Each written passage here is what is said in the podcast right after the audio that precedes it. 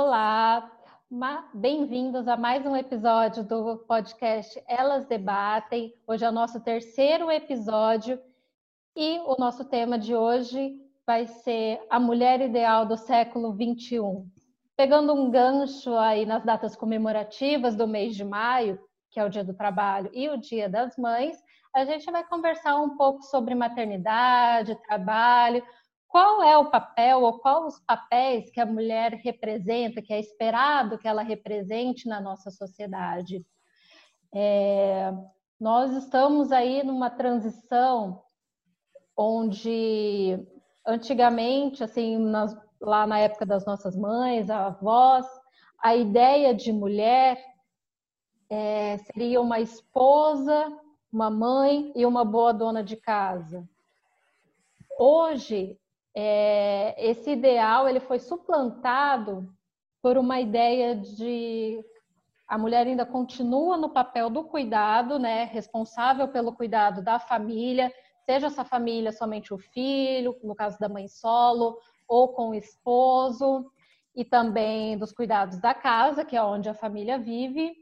Além disso, essa mulher também tem que se cuidar, tem que estar bonita, tem que estar magra, tem que estar bem arrumada, é, tem que trabalhar fora, claro, né? Porque mulher que fica só em casa não faz nada. Então tem que ser bem sucedida e ainda fazer tudo isso com um sorriso no rosto, ou seja, tem que ser a mulher perfeita. Mais ou menos isso. E para discutir um pouquinho sobre esses papéis, sobre o nosso lugar como mulher, hoje a gente está aqui com quatro convidadas. Uh, primeiramente, a Camila Zanetti, que é uma entusiasta do empoderamento feminino, empresária, mestre em direito público, mãe de duas meninas e cofundadora do coletivo Aldeia, Mater Aldeia Materna. Boa noite, Camila, tudo bem? Oi, boa noite, Aimee. Obrigada pelo convite, viu? E pela apresentação aí generosa. Imagina, depois você conta melhor para a gente como é o trabalho do seu coletivo, tá? Temos também aqui a Carla Gavilã, que é jornalista com mestrado em estudos de cultura contemporânea, pesquisadora de educação midiática, mãe de uma menina e ela tem um Instagram que chama Mãe Possível. A gente também quer saber o que, que você tem trabalhado nesse Instagram. Tudo bem, Carla? Tudo bem, Me. Obrigada pelo convite. Muito bacana discutir eh, essa pauta nessa semana, nesse mês. Muito interessante. Muito bom estar aqui com vocês. Imagino, o prazer é nosso. Temos também a Dani Xavier, que é psicóloga, pedagoga e hoje está pesquisando sobre transtornos alimentares também, né, Dani? Certo, tudo bem? Obrigada pelo convite. Imagina, vamos conversar mais agora. E por último, a Tassiane, nossa Tassinha, que também faz parte do coletivo Elas Podem, que é acadêmica de Ciências Sociais e coordenadora do Fórum Trabalho Decente Mulher que é um fórum vinculado ao Ministério Público do Trabalho. Bom, meninas, vamos com começar falando um pouquinho sobre esse papel que se mantém da mulher ainda ser responsável pelos cuidados da família. É... Enfim, a gente tem. É naturalizada essa ideia de que, por a mulher ser capaz de, de procriar, ela é a figura que tem que ser responsável pela maternagem, pelo cuidado com o outro ser, ser humano. Então, o senso comum é que ai, ninguém cuida igual a mãe, só a mãe sabe cuidar. Só que isso também tem levado muitas mulheres a adoecer. E, e acentuando essa responsabilidade da mãe com os cuidados, é, sendo, enfim, responsável até pela felicidade, o caráter dos filhos, porque pode ver se o filho ah, virou bandido, se o filho fez alguma coisa, ah, é culpa da mãe que não educou direito esse menino, né? E aí criou-se também esse conceito de culpa materna, né? A mãe, por ser responsável por toda a formação dessa criança, também atribui-se ela a culpa. Né? Dizem que nasce uma mãe, nasce uma culpa. Né? Então, é, Camila, eu queria que você falasse um pouquinho de como você começou a trabalhar esse conceito de maternagem no aldeia materna. É somente a mãe que é capaz de cuidar? É, é tudo que você está falando, Aimee, vai passando flashes e flashes na minha cabeça, porque são tantas histórias que, que chegam, que chegaram através do, do coletivo, né, do Aldeia Materna, e, e, de toda, toda a minha trajetória como ativista da humanização do parto, da, do direito da maternagem mais livre, e entre outras, é, outros gigantescos painéis, painéis que detêm a maternidade, como trabalho, empreendedorismo, enfim. E eu acho que a grande palavra que resume tudo isso é solidão. É, é, eu acho que a solidão ela não é só da maternagem, a, a solidão ela é da mulher moderna. É, a gente não, não, nasce com a culpa quando a, a, maternidade chega, a gente nasce com a culpa quando a gente nasce mulher, porque é, você não tem direito de ser bonita, você é culpada porque você chama a atenção dos homens, você é culpada porque você tem dinheiro, você é culpada porque você comprou um perfume de 450 reais, mesmo que você ganhe o suficiente para isso. Você é culpada porque você não tem trabalho. Você, é, você é uma preguiçosa porque você fica em casa. Você é culpada porque o seu quintal está cheio de folhas para varrer e a sua casa não está bonita como deveria estar. Você é culpada porque você não conseguiu segurar o seu marido e ele foi embora. Você é culpada por tudo. Então, você é culpada por ser feliz também. Então, assim, a, a maternagem é só algo que é, faz com que a ficha caia no indivíduo, na pessoa, porque no coletivo isso já, já é um status quo. Uh, quando a maternagem chega, a questão da culpa vem muito forte, a cobrança ela se acentua. Uh, uh, ainda ontem eu recebi um telefonema desesperado de uma grande amiga que tem três filhas pequenininhas em Salvador, mãe solo, a mãe dela está isolada, que mora lá por conta do Covid, e ela não tem, não tem dinheiro, não tem trabalho, não tem quem ajude ela a lidar com os gritos das crianças, com o serviço doméstico, com a falta do dinheiro, com a, a ausência de um carro para poder comprar alguma coisa. Então, assim, é um estado de solidão. É muito fácil a gente se encontrar nesse estado de ausência de, de apoio. Então, é, tudo isso poderia poderia, e um dia foi sim melhor quando ah, as crianças eram vistas como um bem da, da, comunidade, como um bem do coletivo, como um bem de toda, de toda a família, né? É, criar um ser humano não é uma tarefa individual, criar um ser humano é uma tarefa da sociedade. É, então, o coletivo ele surgiu muito por conta disso, por conta dessa solidão individual que eu sentia, que uma amiga que eu fiz durante a gestação sentia, que conhecia uma outra que também se sentia sozinha, e a gente começou a se encontrar semanalmente, e esse grupo foi crescendo, e as pessoas queriam participar da nossa, dos nossos encontros semanais, e isso foi criando uma proporção gigantesca. É, até que se tornou um, um, um, um, coletivo que também tem um propósito de é, proporcionar vistas para esses lugares solitários da maternidade. Então, tem um sem número de circunstâncias aí que envolvem tanto a culpa é, de, de, todas as questões que podem acontecer com a criança, pela criação da criança, pelos afazeres domésticos, pela, é, pelo abastecimento financeiro da casa, que foram sendo acrescentados em camadas é, conforme os anos foram passando e e hoje a gente está no século 21 aí com muito mais sobrecarga de funções, enquanto os homens é, tá mudando isso devagar, sim, tem coletivo, coletivos masculinos maravilhosos, está sendo discutido isso. Eu vejo muitos é, parceiros, amigos que têm uma, uma postura diferente, mas a, a maior parte, ainda mais aqui em Mato Grosso do Sul, a gente vive uma cultura muito é, machista mesmo, de, e, e, o homem tem cada vez menos funções, inclusive menos função de, de ser o provedor da casa, de ser, o cuida, de ser quem. É, bom, se a mulher está em casa, então deixa eu levar dinheiro. Não, nem isso, né? Que, seria o, o padrão que, que existia antes, existe mais. Pelo contrário, essa mulher ela, ela tem que dar conta de todas, todos os pratos, de todas as bandejas, de equilibrar todas as circunstâncias. Então, Camila, o que a gente vê é que quanto mais direitos conquistamos, mais responsabilidade também jogaram nos nossos ombros. É, é.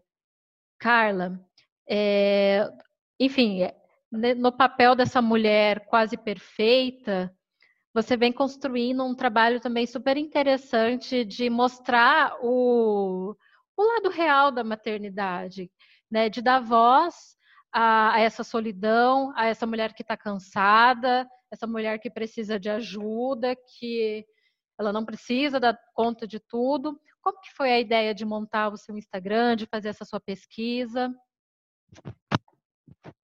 É a necessidade, eu sou jornalista, né? então a gente tem muita necessidade de escrever e se expressar, mas também não é um privilégio de jornalistas. Eu tenho muitas amigas que é, encontraram na escrita uma, uma válvula de escape, né?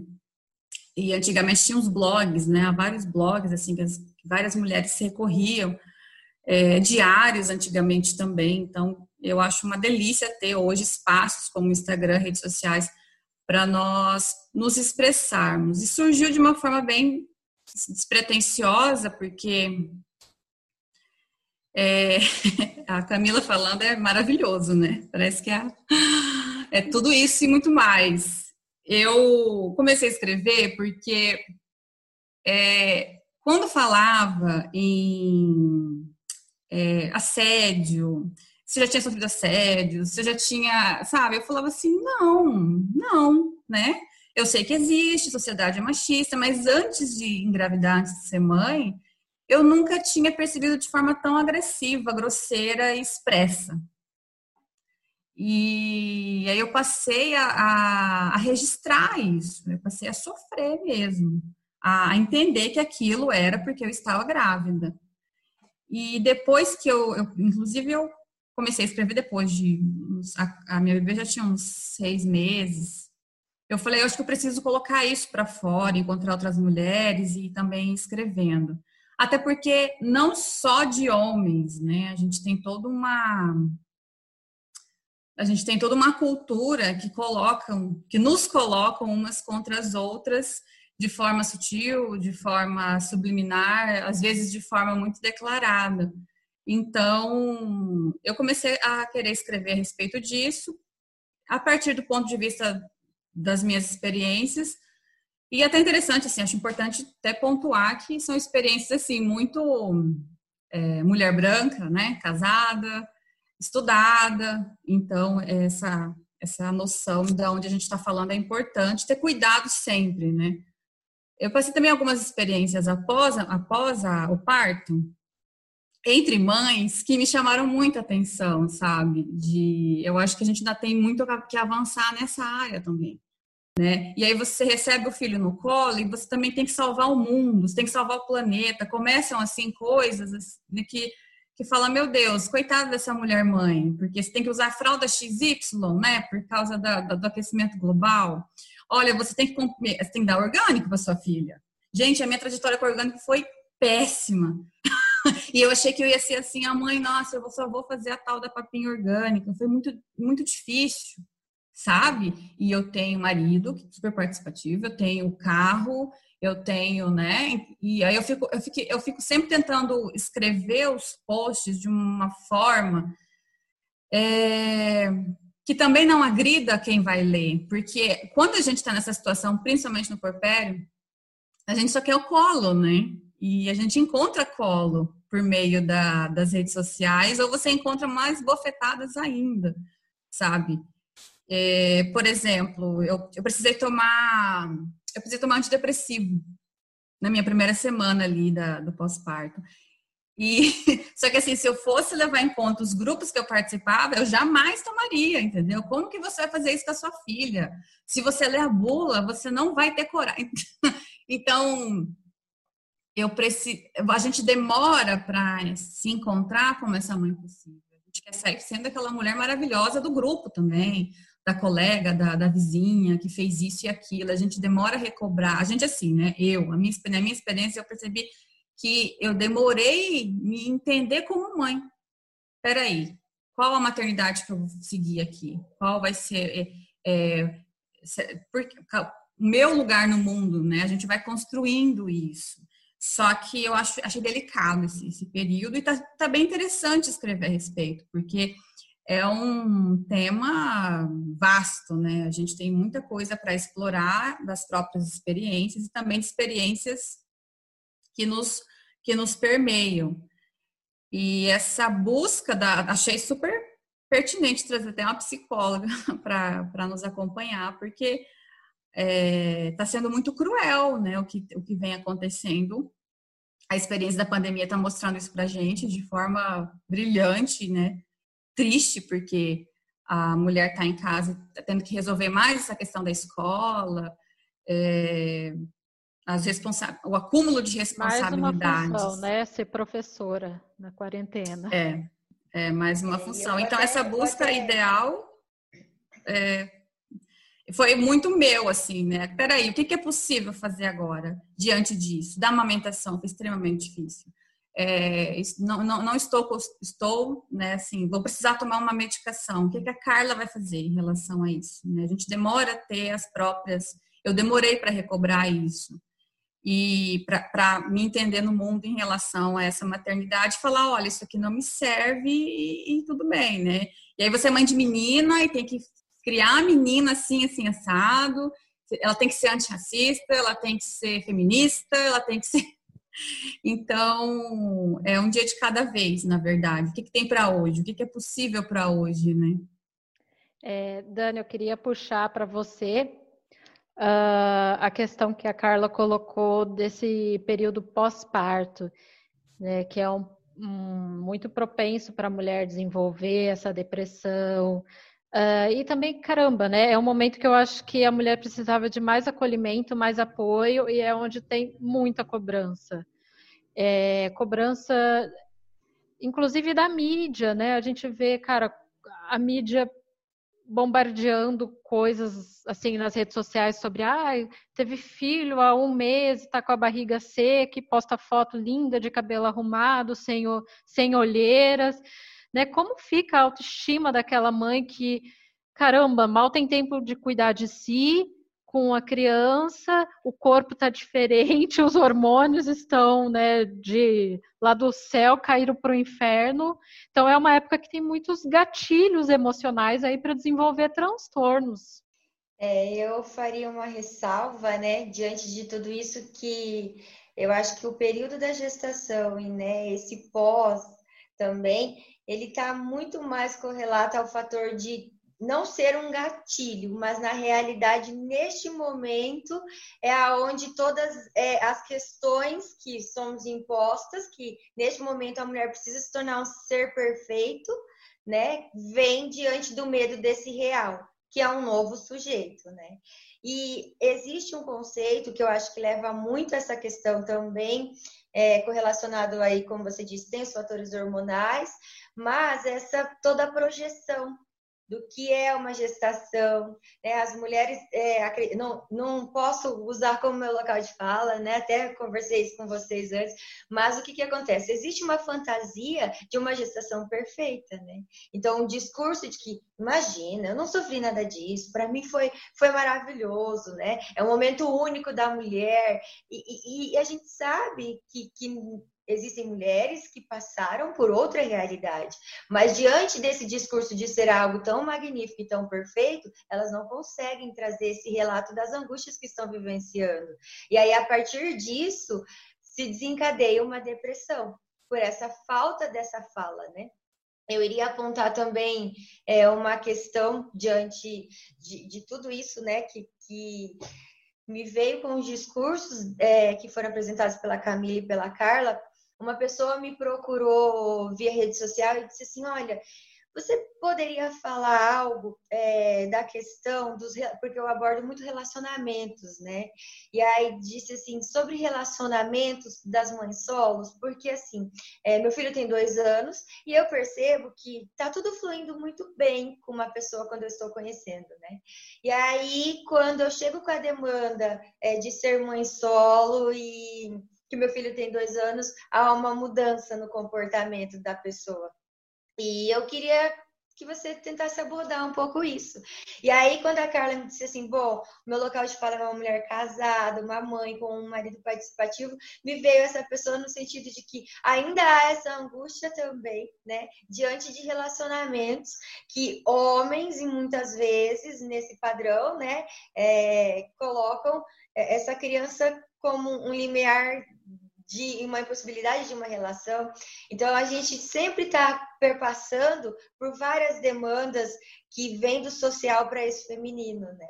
Então, entender que, é, até mencionei sobre uma leitura que eu estou fazendo, que, que me despertou muito esse gatilho, no sentido de que é, Existem vários discursos na área da psicologia que fala que os quadros de depressão eles são mais correlacionados a mulheres.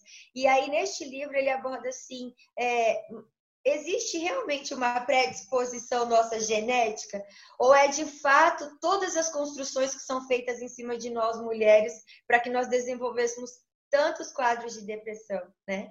E é algo para nos pensarmos mesmo, porque desde a nossa infância a gente tem essa construção. É, Dani, você me fez lembrar agora, se eu puder falar, é, de uma é, de uma um instamam, né? Na verdade, uma, uma poetisa, né? Que ela tá fazendo, ela tá trocando cartas com a Tati Sabadini, que também é uma escritora que fala sobre maternidade. A Manu, deixa eu pegar aqui o nome dela. É, bom, depois eu resgato aqui o nome da, da, da Manu completo, mas ela escreveu exatamente sobre isso. É um dia ela cansada sentada na terra, aonde ela consegue sentir todo o peso que foi colocado para ela pelo fato dela ser mulher e mãe. E esse peso não veio dela ser mulher e mãe, veio dessa projeção, exatamente essa palavra que você usou. Essa expectativa, esse peso do que você tem que vir a ser quando você nasce mulher e vem a ser mãe. Então, é, não é em si a maternidade que pesa, ou não é, não são os ciclos menstruais que pesam, não são os desvaneios dos nossos hormônios que pesam, mas sim toda a carga que se joga em cima dos ombros da mulher sobre aquilo que ela deve ser. Essa imposição é que, que desequilibra é, tudo, porque não é só uma projeção, é também uma imposição fática da forma como a sociedade maneja a vida, né? Maneja o trabalho, maneja as, a, a sobrecarga mental que as mães precisam passar de lidar, desde saber se o calendário vacinal está em dia, até se tem comida na geladeira, ou se no outro dia tem que levar o tênis ou o chinelo para a escola, porque tem educação física ou não, essas sobrecargas são muito poucas dos homens, né? E, e, ainda com todas as outras questões, como é o que a Carla disse também, esse lugar de fala onde nós estamos é muito confortável, somos mulheres brancas, estudadas, é, eu sou divorciada, vocês são casadas, mas também passei por isso que essa pessoa que entrou em contato com você, Dani, passou, e de, nossa, estou sozinha agora, tenho duas filhas, como é que eu vou entrar num outro relacionamento a partir desse lugar. E a primeira coisa que o meu ex-marido dizia era: ninguém vai querer ficar com você. Você é uma mãe com duas crianças. Você é maluca, né? Entre outras coisas. Então, assim, quem que vai querer ficar com, com uma pessoa que tem duas filhas? Então, esse lugar a gente escuta tanto isso, você escuta tanto isso, que você se fragiliza naquilo que você não precisava se fragilizar, né? É, são forças sociais e psíquicas muito grandes. É, e aí, dando só uma continuidade nessa questão também, né? É, tem todo esse discurso do padrão social da beleza, né? Que ainda vem também como avassalador, né? Então, é, inclusive postei sobre a síndrome do espelho, né? De uma mulher que me mandou é, eu fiz uma pergunta, né, sobre o padrão que aquela pessoa imaginava enquanto beleza, se conseguia admirar a própria beleza. E acho que fui até bem feliz na pergunta, porque a hora que ela me mandou foi um balde de água gelada, né? Porque eu estava eu tava trabalhando com autoestima, ela mandou, mas como olhar para o espelho de uma forma tão benéfica depois de uma gestação que me trouxe 20 quilos a mais e eu não consigo mais ver essa mulher e aí, quando ela mencionou isso, ela me disse quase assim: eu me desconfigurei de quem eu sou, né? E, e, e, e eu preciso reconstruir um novo sujeito baseado nisso tudo. E o que é essa construção desse novo sujeito, né? Eu fui é, é, é, bem enfatizado isso para mim, assim, que as pessoas questionam muito a minha opção é, de relacionamentos nesse sentido. E aí eu tenho uma pessoa da minha família que sempre diz assim: mas você precisa pensar na maternidade, né? Daí eu digo, mas não é algo que, que eu penso, eu acho que está muito bem elaborado para mim. E aí essa pessoa me diz assim, mas quando nasce o bebê, você se torna mãe, você precisa entender isso. Eu digo, eu não preciso entender isso, porque eu não acho que esse contexto é o que a gente tem que romantizar, né? Que quando nasce a criança, nasce uma mãe, né? Não é, acredito que as mães vão poder ainda me dizer muito melhor sobre isso, mas existem é, discursos nossos que nos fragilizam ainda mais sobre o que é a maternidade, né?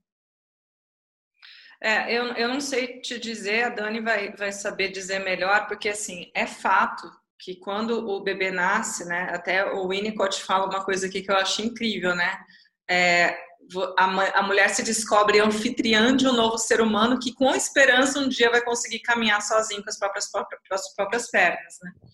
Então, ela, se, ela é, é, quase um parasita que você tem com você. Para não dizer essa palavra tão feia, a gente, a gente diz, nossa, uma unidade do binômio mamãe e bebê. Mas, na verdade, você está nutrindo outro ser com seus fluidos, com seu leite materno, a vitalidade que você precisou é, desprender para você gerar um, um, bebê é gigantesca e a psique realmente fica misturada nesse primeiro no pós-parto. Você, você, você vira bebê de novo, o bebê é você, você é o bebê, você não sabe onde você está, até você conseguir se individualizar e o bebê também conseguir saber quem ele é. Então, realmente tem algo muito instintivo, biológico, psíquico que de fato acontece que não, não advém de nenhuma perspectiva cultural ou social. Uh, mas depois disso começam a vir as esferas sociais e culturais em cima de nós, com certeza. E aí essa questão da culpa do mundo, da, da, culpa de todos os problemas do mundo virem dessa idealização. Eu, eu fui uma, acho que todas nós, né, todos nós temos a mãe idealizada, né? A minha mãe foi desconstruída quando a minha maternidade chegou. E, e, e eu não culpá-la ou eu não é, exigir dela aquilo que ela que eu achava que ela me devia foi um grande aprendizado. Eu enxergar ela dentro da sua vulnerabilidade humana, dentro daquilo que a circunstância humana dela podia oferecer e eu tirar ela do pedestal como eu enxergava é, foi, foi muito difícil. Isso só aconteceu depois que eu me tornei mãe também.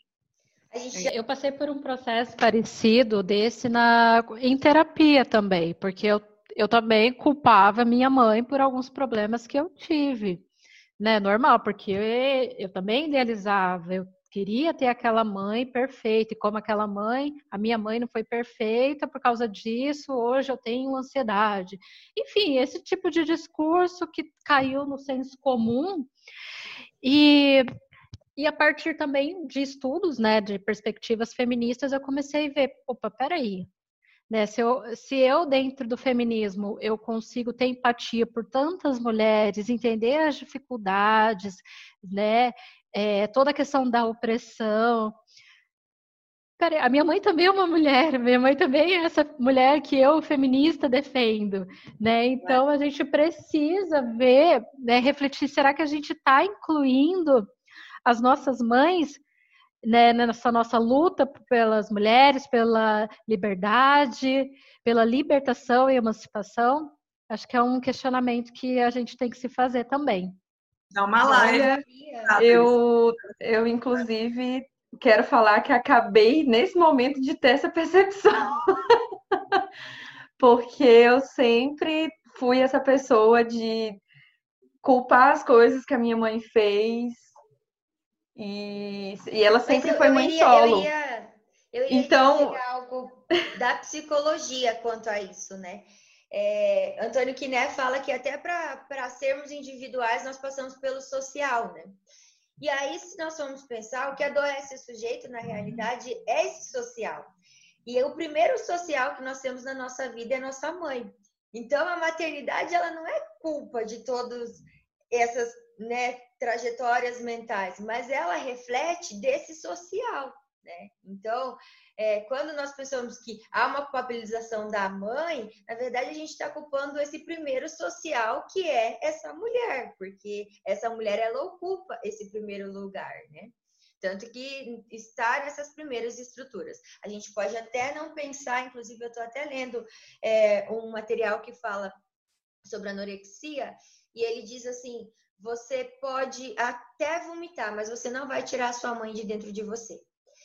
E, e o que, que isso significa? Assim, ele é um material de psicanálise que, é, por mais que esteja no recalque, a nossa primeira relação com a mãe, ela é o nosso primeiro contato social. Então, ela baseou muito dessas angústias, não por ser a maternidade, mas sim por estar baseado na angústia que a sociedade nos traz. Então, ela nos aproxima desse real da angústia social. É, eu acho importante pontuar também que existem outros modelos de maternagem não somente aquele ideal ocidental europeu, né, que veio para cá de que é, a, a, mãe é, que associa a maternidade com a, é, a, maternagem, né, com o cuidado da criança, porque ela porque ela é provedora de porque ela procria, porque ela tem um ventre, porque ela tem um útero. É, se a gente vê, por exemplo, até hoje em comunidades indígenas é, ou comunidades negras, principalmente nos Estados Unidos, tem muito essa questão das é, de outras mulheres da família também serem responsáveis pela mãe, é, pela criança. É, muitas comunidades também religiosas, mais ortodoxas, assim, cara, é, é, tem muito essa questão da comunidade ser responsável por pelas crianças, né, de todos se responsabilizarem da, dos mais velhos, do pai, da mãe, se aquela mulher, se o pai ou a mãe está doente, o pai perdeu o emprego, todos ajudam. Então é, é bem, é bem é, um paradoxo com a nossa sociedade que é muito individualista. E por ser muito individualista, acaba concentrando na mãe todos esses cuidados. Vamos falar um pouquinho sobre a sobre a carreira profissional. como que foi a questão do mercado de trabalho pós a maternidade para para vocês duas? Então, foi muito bom e muito difícil ao mesmo tempo. É, eu, eu era professora da Unidep na época, dava aula na universidade na época, e eu adorava dar aula, era muito bom, é, é um lugar onde eu me encontro, né? Mas voltar para a sala de aula foi muito desgastante, né? Foi desgastante ficar horas sem dormir, foi desgastante preparar a aula, foi desgastante me separar da minha filha, não estava preparada para sair de casa. É, foi, eu acho que o pior de tudo foi isso, assim, foi deixá-la em casa com uma cuidadora para eu poder trabalhar. E eu não consegui ficar três meses, eu pedi demissão. É, é, eu, não, eu não consegui me estruturar ali naquele. Eu queria.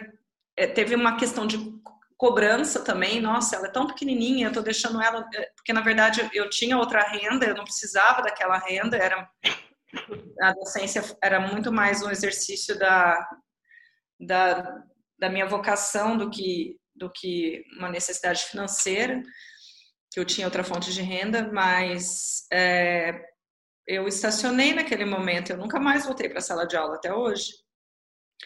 Então, mas ao mesmo tempo me abriu novas perspectivas, é porque eu pude me reconhecer melhor internamente, saber aonde eu queria, o que eu queria ser, o que eu queria chegar. Então, eu, eu, eu, eu fui criando outras formas de trabalho, entre elas o próprio coletivo, né, a aldeia materna, e o ativismo, é, onde eu, eu fui muito feliz por um tempo. Ah, contudo, depois eu tive que retomar o, o, um trabalho que me desse algum provento, porque né, a gente, como ativista, a gente não consegue ganhar dinheiro, isso é fato, a não ser que você faça uma carreira dentro do terceiro setor, que não era o meu caso. Mas é, e aí eu quando eu, eu, eu, retomei o trabalho, eu vejo assim, hoje, né, eu sou separada, eu tenho uma dinâmica muito puxada, muito difícil de conciliar a maternidade com a, a, minha, a minha carreira de gestora. porque é, é uma demanda infinita de leve trás, de tempo, e, e a balança é muito desequilibrada, né? É, a balança financeira é desequilibrada entre eu e o pai, a balança do tempo é desequilibrada entre eu e o pai, a balança das responsabilidades uh, da vida das crianças relacionadas à saúde dentária, psíquica, física, familiar delas é desequilibrada. Uh, os eventos sociais todos só, se eu não vou, ele, né, o pai não vai. Então tudo é desequilibrado. Isso, isso é e, e, e assim, e, e a minha família fala: nossa, ele é maravilhoso, ele cuida das crianças, ele passa o final de semana com as crianças, nossa, ele passa metade das férias com as crianças, nossa, nenhum homem faz isso. Ele é maravilhoso, você não pode reclamar. Mas ninguém sabe que as seis vezes que eu saio de casa para ir e buscar na escola e trazer para casa de novo, e ir de volta para o meu trabalho e voltar para casa de novo, e ninguém calcula o tempo que isso demora. E quantas vezes eu fiquei sem almoçar? E quantas vezes eu fiquei sem tomar café da manhã? Ou, enfim, essa conta que vai dentro da somatória do dia a dia, é, ninguém conta, entende? E essa, e essa rotina é muito, ela é muito densa, tanto para as crianças de terem uma única cuidadora, para um único cuidador para elas se socorrerem, quanto para a gente. Que é exatamente isso, a criança é da família, a criança é da sociedade. E essa sociedade tem que suprir essa mãe de mecanismos para ela poder ser mãe. Então, é como a Dani estava falando, a mãe é o primeiro contato, a primeira manifestação do social, e esse social doente que dá errado de alguma forma é manifestado nessa mãe, com certeza. É a mãe que não está sendo cuidada, é a mãe para cuidar tem que ser cuidada, é a, mãe né, que, que precisa do, do, suporte do parceiro, a mãe que precisa da previdência social para se sustentar, para ficar em casa, a mãe que precisa do respaldo do, do ambiente de trabalho dela para compreender a carga horária dela que precisa ser reduzida, ela precisa amamentar, ela precisa descansar, ou ela não está... Essa mãe que está passando por transtornos de ansiedade, quadros de depressão, né? Que, que é o que tem assolado tanto essa sociedade, resumiu muito bem esse sentido, né? Isso, e, e, e só, só depois, assim, para concluir, hoje eu sou é, empregadora de mães, e, e é muito desafiador, muito desafiador você não sobrecarregar essa colaboradora e você entender o que ela está passando, sendo que a vida, a vida corporativa está caminhando e as coisas estão acontecendo, você não pode esperar, porque o ritmo de trabalho não é só o da tua empresa ou da tua gestão, é da vida. E essa vida não respeita as pessoas essa vida que a gente respeita as pessoas. É, é muito difícil. Esse, o mercado de trabalho, ele não foi feito, pensado nas mulheres, muito menos nas mães, né? Ah. Tassi, e do caso as mulheres que não têm essa opção de poder parar de trabalhar, de ter uma outra fonte de renda, que não tem um, uma rede de apoio, como é que faz? É, então, isso é uma questão que, é, assim, além de todas as dificuldades que as mulheres ainda têm que lidar no, no trabalho, assédio e desigualdade de salário, todas essas coisas, essa questão da creche, ela é muito difícil, porque, principalmente em Campo Grande, a gente tem um, uma defasagem muito grande com essa parte de, de ensino de creche né? Então, como que você, com quem que você vai deixar uma criança?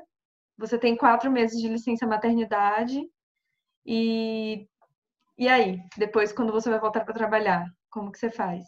Então, assim, é, a falta de políticas públicas para isso é, é visível. Acho que é cultural isso, né? Assim, Sim, que mostra que também essa sociedade ela não quer passar para esse passo, né? Essa sociedade ela ainda mantém é, padrões de políticas públicas que de alguma maneira tentem obrigar essas mulheres a permanecerem em casa, né? Porque eu, eu não diria, pensa... eu não sei se eu não sei se isso acaba sendo um resultado, uma consequência direta da gente ter pouquíssimas mulheres no espaço público fazendo as leis, né, sendo gestoras. Sim, então, porque aí você tem vários homens que são os tomadores de decisão para as políticas e eles tomam decisões para os homens, eles não vão tomar decisões para nós mulheres.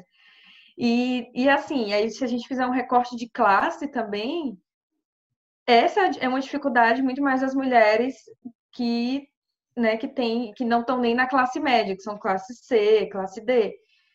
Porque as mulheres que já têm um nível de escolaridade mais alto e, e tudo mais, elas vão ter uma possibilidade melhor de poder pagar alguém para ficar com a criança, de pagar uma babá, de, de levar para uma creche ou algo assim.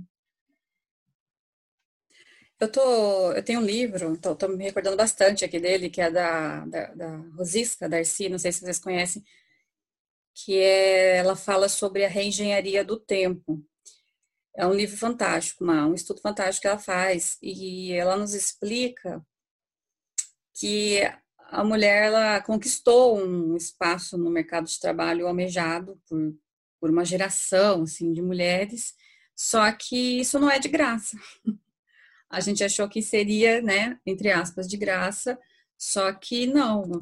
A a, as jornadas, elas se acumularam, na verdade, né? A gente chega em casa ainda tem toda a demanda, e eu não digo nem chegar em casa, né? A gente não consegue se desvincular, né? Se a, se a criança está com febre na escola, eles vão ligar para a mãe. Eles, a criança não fica na escola, né? Ela tá falando, a Tassiane está falando de creche é, não, não existe, né? O Brasil tem um déficit absurdo, assim, de, de, de, de creche. É, e isso, de, isso reflete, quando a gente fala da maternidade, isso reflete em todos, né? Isso, isso, impacta em toda a sociedade, porque uma criança que não consegue uma vaga na creche, ela fica mais exposta à vulnerabilidade, ela fica na rua, ou ela fica numa comunidade abusiva, ou ela fica numa família totalmente sem estrutura, das, das, principalmente das classes mais baixas, a gente sabe a escola, a creche, inclusive, é um local de segurança. Né? Um local onde tem comida e onde tem segurança para não ficar exposta a infinitas, infinitos tipos de violência. É, então, e isso vai impactar em, no todo. Né? Não investir na maternidade é não investir em muita coisa. Não olhar, não, não dispensar políticas públicas, não dispensar as empresas não terem um olhar mais é, sério sobre isso é muito grave. É uma, é, ao mesmo tempo que a gente culpa a mãe por ela ser tão responsável por aquele filho, por aquela filha que não deu certo na vida, porque está na cadeia, porque tá, porque é um assassino, igual vocês comentaram o caso do, desse maníaco, é, toda a sociedade paga por isso, né? Eu tinha lembrado que eu tinha visto recentemente uma pesquisa do PNAD sobre essa questão das, da da educação infantil, né, maternal. E era um dado aqui do Mato Grosso do Sul, eu achei aqui agora, que inclusive, ó, é, foi divulgado pelo PNAD de 2017, que 25% das crianças do Mato Grosso do Sul, com idade entre 0 e 5 anos, estão fora das creches por falta de vagas. Então, tem mães que têm filhos, uh, tem uma história, inclusive, aqui na matéria, de uma mãe que tem cinco filhos e ela não consegue trabalhar por causa disso. Então, as mulheres elas ficam fora do mercado de trabalho se você não tem políticas públicas que, que permitam que elas possam, possam retornar para o trabalho depois da maternidade. E o quanto essas mulheres se culpam, né, enquanto sujeitos, no decorrer, se uma criança sofre uma violência, sofre um acidente, sofre qualquer situação de risco, quando essa mulher precisa se ausentar desse, desse lar, né? dessa proteção que ela oferece. É, é, algo muito visível, né? A culpa que a mulher carrega diante de qualquer acontecimento. Eu é, achei é, tem, muito eu... interessante e corajoso também. Já, já, já te passo a, a, a fala, Carla. Que uhum. a Camila falar que emprega mães porque isso vai na contramão de todo o sistema. Porque hoje uma mulher, quando vai numa entrevista de emprego, é uma das primeiras coisas que pergunta é se ela tem filhos ou se ela é casada, se pretende ter filhos logo, porque eles não, o empregador não é vantajoso para o empregador contratar mulheres, justamente porque a gente tem uma diferença de licença maternidade e paternidade muito grande. Sim. Né? É melhor eu contratar um homem que ele vai ficar duas semanas fora e já volta, do que uma mulher que vai ficar quatro meses e ainda vai ter que arrumar outra funcionária para estar no lugar, para pagar e tal. Então, assim, a nossa legislação trabalhista também não ajuda a inserir essas mulheres no mercado de trabalho pós-maternidade. Até antes da maternidade, né? Porque, enfim, você já perde a vaga só se o de um empregador achar que você vai engravidar. Que você pode engravidar daqui a um tempo porque você acabou de casar e etc e tal. Eu já, já escutei várias, assim, amigos eh, meus que é, nem são é, pessoas que não conhecem exclusão social, conhecem exclusão social por alguma forma ou outra, que dizem, não emprego mais mulher porque contratou uma secretária que engravidou e ficou sem, entendeu? E, e aí, pequeno empresário que não tem né, recurso para ficar bancando dois salários, é, é, se coloca dentro dessa posição, mas é justamente o erro está nas pessoas? Não, o erro está no sistema. O erro está nessa roda que gira sem a gente poder ter domínio sobre ela.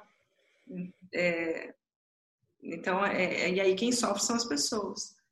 Então, é, é muito, são fatores muito, muito complexos que demandam, é, mais uma vez, corresponsabilidade de toda a sociedade perante os seres humanos que estão nascendo aqui dentro.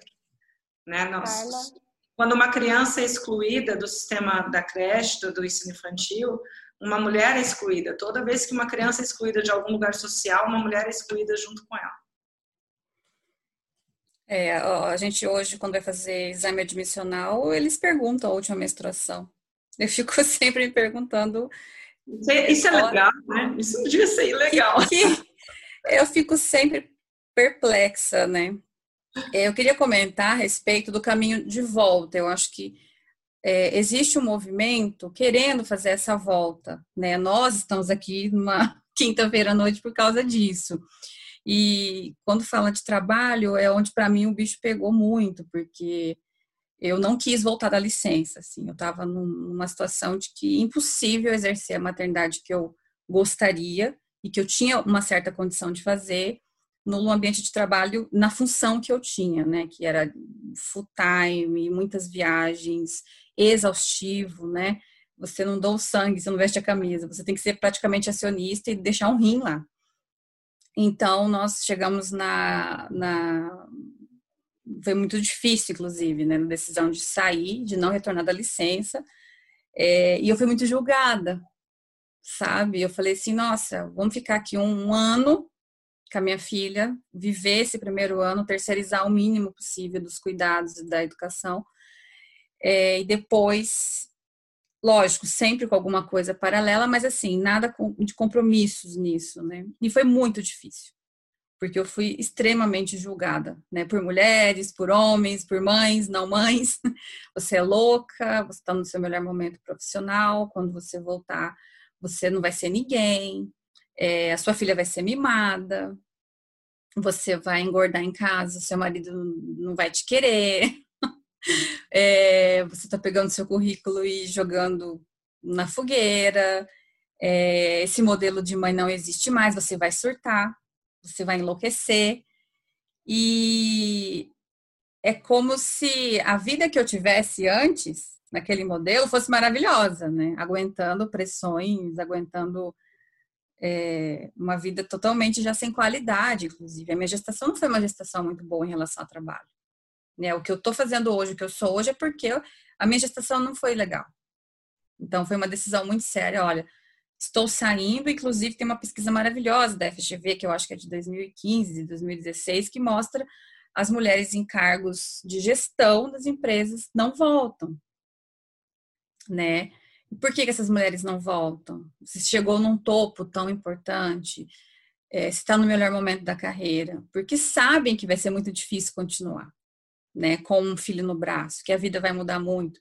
E voltar a trabalhar é voltar com todo, né? Não é só você cumprir horário. Você tem que estar magra, você tem que estar maquiada, né? E para ter tudo isso, tem que ter uma vida que vai te privar mais ainda de tempo com o seu filho com a sua filha. Porque para estar tá magra, você tem que estar tá malhando, você tem que, tem, tem que estar tá constantemente no salão, você tem que estar é, é todo uma, um universo que, pelo menos para o primeiro ano da minha filha, seria impossível. E, não, e, e realmente sem valor. Assim, não, não, cheguei à conclusão de que eu não precisava daquilo, daquele modelo. É, e aí, entre o possível e o ideal, eu voltei ao mercado de uma forma muito feliz, a convite de uma outra mulher, né? Maravilhosa, assim, que veio num contexto que eu nem esperava. E estou trabalhando, muito difícil, foi muito difícil a volta, porque a gente fica com essa culpa, a gente fica com essa saudade de querer viver esse momento, porque ele não volta. E eu acho que tem um contexto muito importante também, dessa geração nossa imediatista né? Que acha que, que tudo tem que ser muito rápido, o corpo, é, o mental, a vida tem que, né? E para a criança esse tempo não volta. Quando a gente pensa que isso pode ser planejado durante um determinado período e que as coisas né, vão se encaminhar, fica um pouco mais leve. Só que, lógico, eu reforço mais uma vez, a minha, o meu exemplo é de uma, de uma eu me planejei muito para esse momento, né, junto com o pai da minha filha.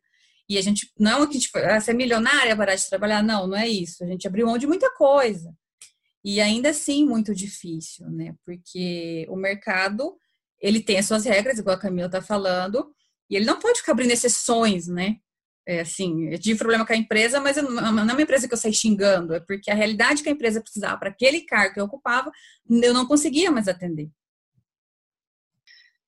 E isso dentro do, do, seja no ambiente de, de, de, trabalho formal ou de trabalho informal ou de não trabalho, isso realmente é, é um esteio de julgamento coletivo, assim, é, é impressionante como até né, a gente que tem uma consciência, você, dependendo do, do teu olhar, você se coloca nesse lugar de julgar a, a, a mulher ou a forma como ela materna, o jeito, se ela deixa a criança numa escola rígida ou não, ou se ela deixa a criança com um cuidador ou não, ou se ela é, nunca está cuidada, nunca está. É, aí vem aquela questão do autocuidado que a gente não falou muito, né, Aime?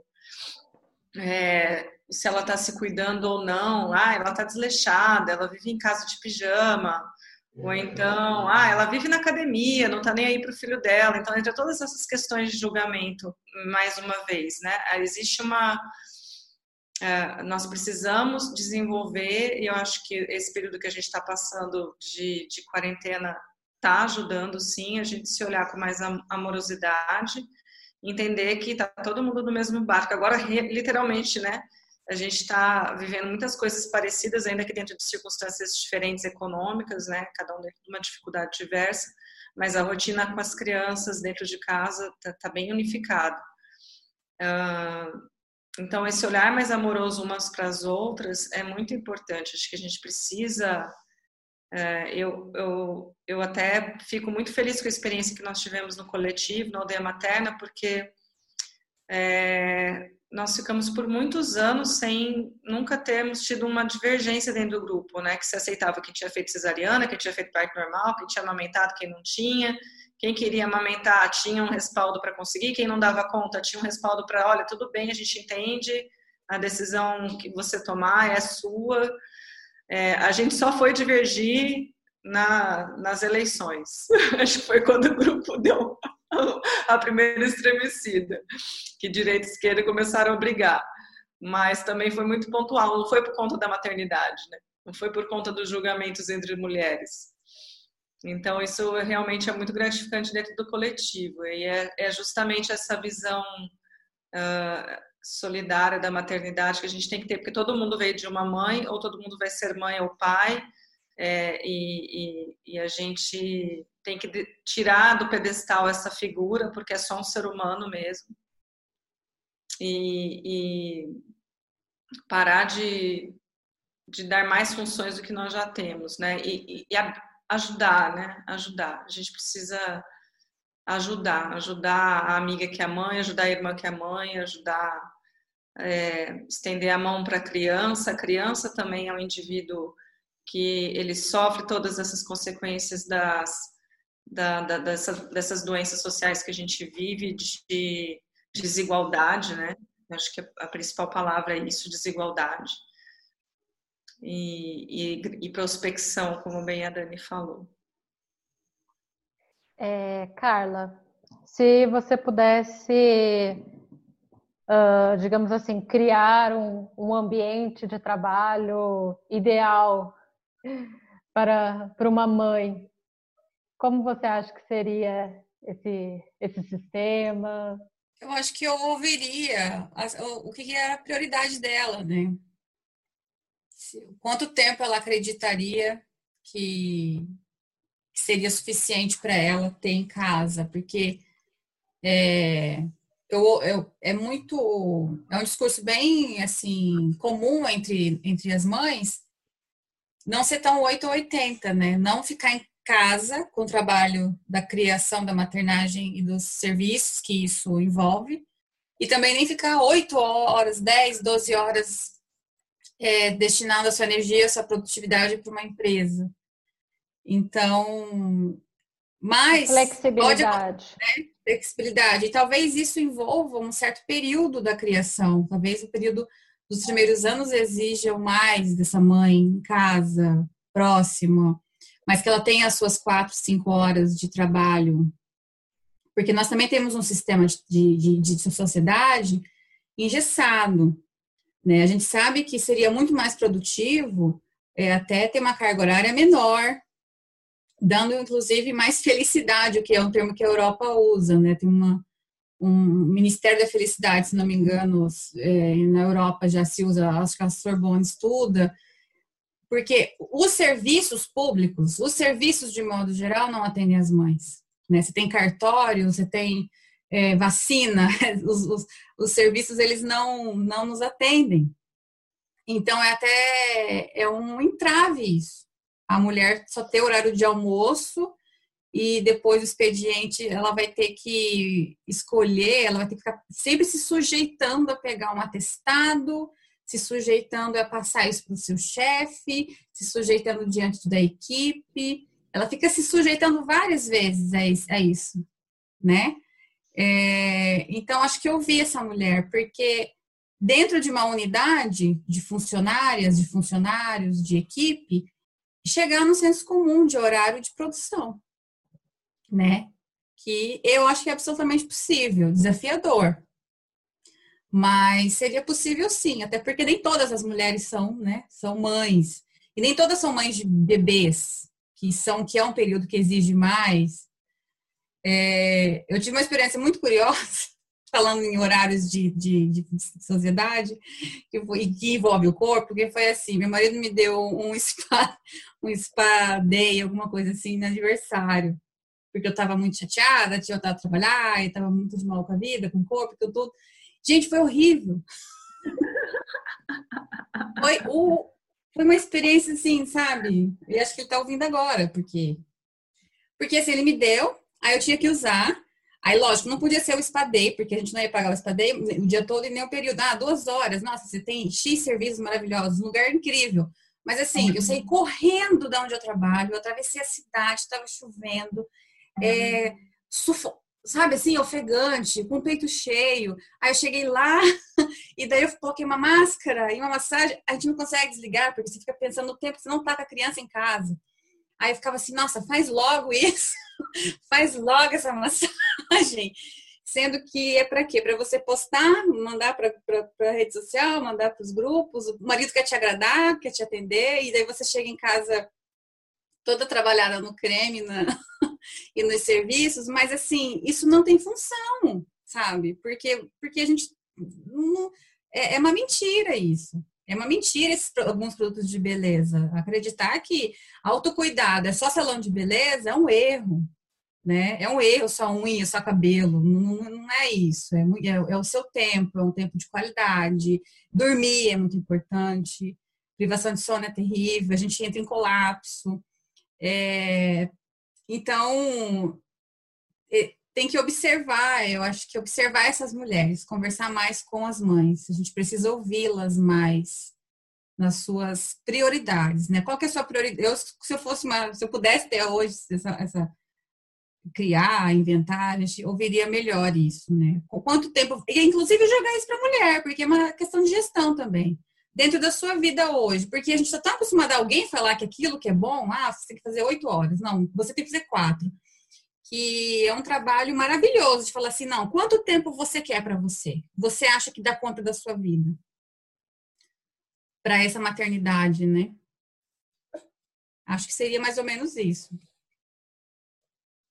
Espero que um dia a gente tenha um mercado de trabalho que seja realmente flexível e que escute as demandas das mulheres, todas as mulheres, né, mães ou não mães, que não tenham que chegar num ponto entre escolher, ah, eu vou continuar minha carreira profissional, ser super bem sucedida, porque isso me faz feliz, porque eu gosto, mas aí perder a infância, a criação dos meus filhos, ou ter que abrir mão do meu trabalho que eu tanto amo, um pouco, talvez um pouco da minha renda, da nossa renda dentro de casa, para poder me dedicar para esse ser humano que hoje é a minha prioridade.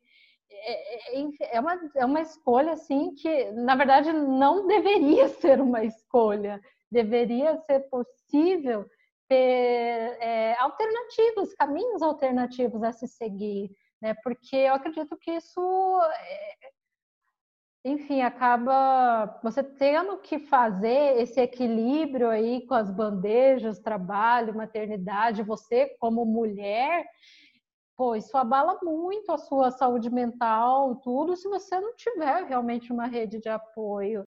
E eu ia finalizar só a minha fala, anotei aqui que, né, dentro dessas nossas conversas, eu anotei é, uma mãe cansada não é sinal de fraqueza, é um alerta de descanso, né? Então, a gente precisa ter essa visão, né? Porque até onde nós, infelizmente, está no imaginário social é que essa mulher cansada, ela fracassou, né? É, uma visão totalmente errada. Errada e, enfim, que acaba corroborando com a questão da culpa, de tudo isso que a gente falou aqui. É, Tassi, então, pra, comenta para gente um pouco dos desafios do mercado de trabalho hoje, dos dados que vocês têm do, do Fórum de Trabalho Decente. Eu fiquei até um pouco assim, vendo que a situação que a gente enfrenta no mercado de trabalho é um pouco pior para as mulheres que, que são mães realmente. É, o fórum, o fórum ele foi criado em 2014. Eu não, acabei não falando sobre isso no começo, mas ele tem a incumbência de, de falar, de tratar sobre temas que envolvam a legitimidade da atuação da mulher no, no mercado de trabalho, na sociedade, enfim, e também pensando no empoderamento dela.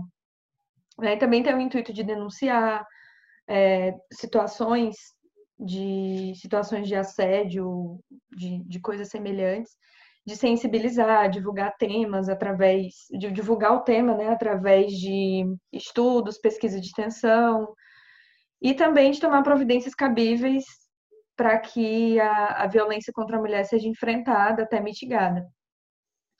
É, assim, as mulheres a gente está falando sobre essa questão do empoderamento da mulher assim desde o começo da década, né? Então é um assunto que a gente tem falado muito e no começo vocês falaram que assim a gente tem essa possibilidade agora de estar no mercado de trabalho, é, as mulheres de serem um pouco mais independentes e tudo mais, só que o mercado de trabalho, no, na verdade, não não deixa essa possibilidade para as mulheres conseguirem atuar com, com todas as suas capacidades, né? Porque, assim, na prática, a teoria não tem se sustentado. A gente tem total consciência disso.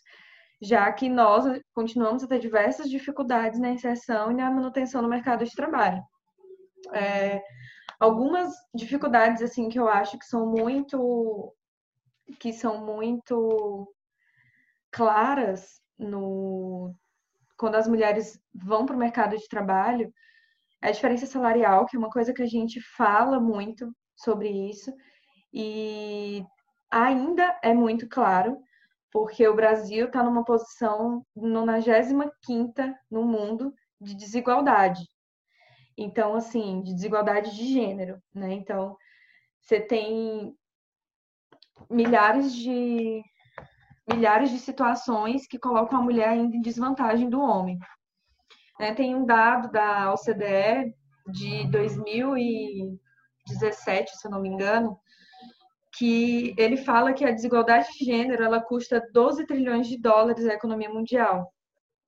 Né? Porque é, você não consegue, você não, não, você não tem mulheres nos cargos de liderança e você tem as mulheres recebendo menos, o que acaba inclusive causando uma, uma questão familiar também, tipo, não só não só familiar, mas na comunidade porque você não consegue que as mulheres tenham independência econômica.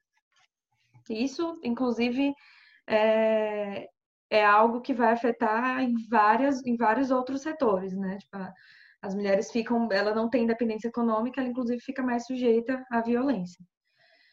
Uma das dificuldades também que as mulheres enfrentam muito é a questão da discriminação.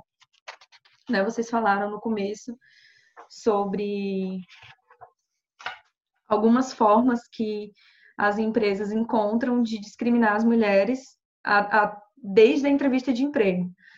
Né? São situações assim muito muito escrotas de exigir testes de gravidez é, ou de não contratar mulheres por serem mães, né, que é uma das mais comuns, ou ter anúncio de emprego que excluem emprego para as mulheres e, e você ter também a, a jornada dupla, jornada tripla. Acho que a gente acabou não conversando muito sobre isso, mas tem um dado de que as mulheres elas trabalham em média sete horas e meia a mais do que os homens por semana.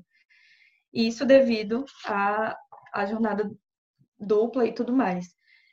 Então, assim, apesar da taxa de escolaridade das mulheres ser mais alta do que a dos homens, né, elas estão bem mais presentes no nível na, na faculdade, no nível superior, é, elas ainda assim têm uma jornada de trabalho também mais alta.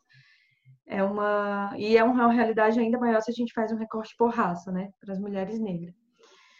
Uh, tem um estudo que foi realizado pelo IPEA que traz umas bases bases históricas assim que de 1995 a 2015 a média de mulheres era que eram chefes de família, ela era de 23%. Assim, mulheres que eram as provedoras, né? E, e 20 anos depois, esse número dobrou. Hoje, 40% das mulheres, elas que são as chefes de família. Elas que cuidam dos filhos, elas que demandam todas a, toda a parte financeira da casa esse espaço que você abriu aqui, é, que elas podem estar tá abrindo para a gente é fundamental para as reflexões, para elas se expandirem, para a gente não demonializar a maternidade, mas também desglamorizar esse lugar, que é importante a gente humanizar os espaços da vida das mulheres, ah, assim como ah, uma coisa que nós não falamos, mas que pode ser aberto no futuro, é sobre empreendedorismo materno, porque o que acontece muito é que há uma transição de carreira. Na maior, as mulheres, se, na verdade, se glamorizou o empreendedorismo materno, mas ela simplesmente teve que desistir da carreira dela para fazer docinho, ou fazer pão, ou virar consultora de aleitamento materno, ou ser terapeuta floral, ou ser é, eu fui consultora materna, inclusive. É, a gente vai para um lugar onde a gente tem mais espaço de fala, onde a gente pode conseguir clientela, porque você está dentro do universo materno. Mas aquilo, de alguma forma, apesar de, de, de ser um encontro bom consigo mesmo, precariza o teu ganho econômico. Você deixou de ganhar bem como você ganhava antes. Algumas vezes dá certo, mas muitas vezes é só uma precarização do trabalho. Então, é, tudo isso acontece por, e todo mundo, nossa, que lindo, né? Vamos ser produtivo, vamos trabalhar em casa com a criança em cima, dando gritinho com você, você não conseguindo digitar e tudo sujo de Fagulha, sua casa é um caos. Nossa, é muito legal trabalhar em casa. Isso que não é legal trabalhar em casa. Então, é, tudo, tudo isso, a gente precisa tirar as máscaras, os filtros, desvalorizar mesmo. E a vida real é essa. E tudo bem. E, e, a maternidade ela é uma escolha, assim como tudo na vida é uma escolha, né? Eu acho que é muito difícil, não só na esfera da maternidade, mas com tudo na, na vida humana, seja independente de gênero, a gente equilibrar todos os pratos. Alguma coisa vai ficar para trás. As escolhas têm perdas e danos, isso é fato. É, mas mesmo sendo uma escolha, ainda existe muita pressão para a mulher ser mãe, né? Tem muita Realiza coisa sendo mãe. É, é, essa questão da precarização do trabalho, é, eu acho um tema importantíssimo também. É, eu vi um post, post de redes sociais, justamente problematizando essa questão de uma mãe é, numa bicicleta com uma cadeirinha de neném, neném de colo, fazendo entregas lá da, do, do aplicativo. Gente, não tem nenhum vínculo trabalhista. É, se essa mãe sofre, de, Deus me livre, né? Mas essa mãe sofre um acidente, e aí? Não, ninguém vai pagar as despesas, é, não tem nenhum tipo de seguro, nada. Né? E isso, isso não é empreendedorismo, isso é escravidão moderna, na minha opinião, porque se a outra opção é você morrer de fome, você ficar desempregada, isso não pode ser romantizado. O empreendedorismo materno, a gente tem que ver ele muito mais numa perspectiva da dificuldade da mulher se inserir no mercado de trabalho novamente, do que, enfim, por esse lado romântico, glamorizado que a mulher está empreendendo. É, você Sim. mudou de profissão ou você foi convidada a sair, né? Expulso. Inclusive, Aime, isso tem, tem a ver com a instabilidade que as mulheres têm depois que elas voltam da licença maternidade. Né? Tem um dado da FGV que fala que mais da metade das mulheres elas são demitidas após dois anos que voltam da, da licença maternidade. Então, é, e, e isso, isso continua por diversos meses, porque elas aí não conseguem encontrar emprego. E aí, por isso, elas entram na informalidade. Só que elas entram numa informalidade que é extremamente precária, porque algumas pessoas falam que é empreendedor, que ah, tá fazendo, tá fazendo isso, tá fazendo aquilo, e, e não, às vezes é uma coisa extremamente precária e sozinha, sem auxílio nenhum. E justamente isso que tu falou, se acontece alguma coisa, se acontece um acidente, não tem ninguém que, que vá sustentar ela e os filhos. Temos mais dois minutinhos. Alguém mais quer falar?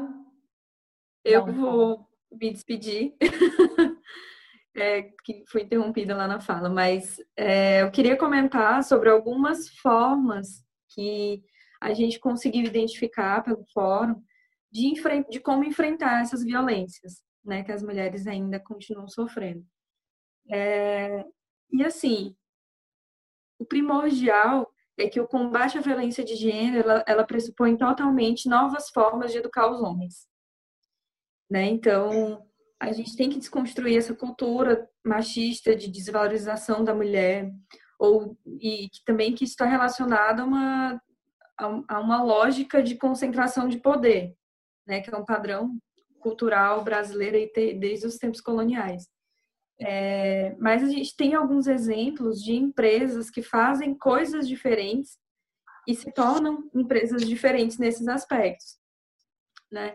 Tem empresas que aumentam o tempo de licença maternidade, tem inclusive empresas que, que, que dão o mesmo período de licença paternidade, de licença maternidade para os homens. Então, eles dão licença paternidade de seis meses.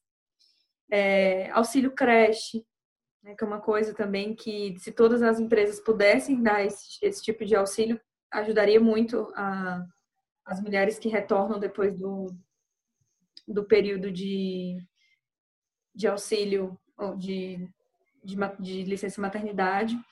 É, tem empresas que, a, que permitem que as mães possam amamentar dentro, tem empresas que têm, inclusive, creche dentro da empresa, é, ou que buscam a paridade de gênero. Um minuto? Tá. Mas, enfim, para finalizar, eu queria falar que tem um, um pesquisador estadunidense, o Quentin Walcott, que ele desenvolve um trabalho numa organização lá em Nova York, que ele, ele desenvolve esse trabalho junto com os agressores masculinos, é, e o objetivo dele é transformar o comportamento desses homens para e, e fazê-los tornarem-se também aliados e atuantes na luta contra a violência de gênero. Então, é, uma, é um assunto que a gente tem que debater, a gente tem que falar, falar, falar muito, até que isso entre na cabeça das pessoas, assim.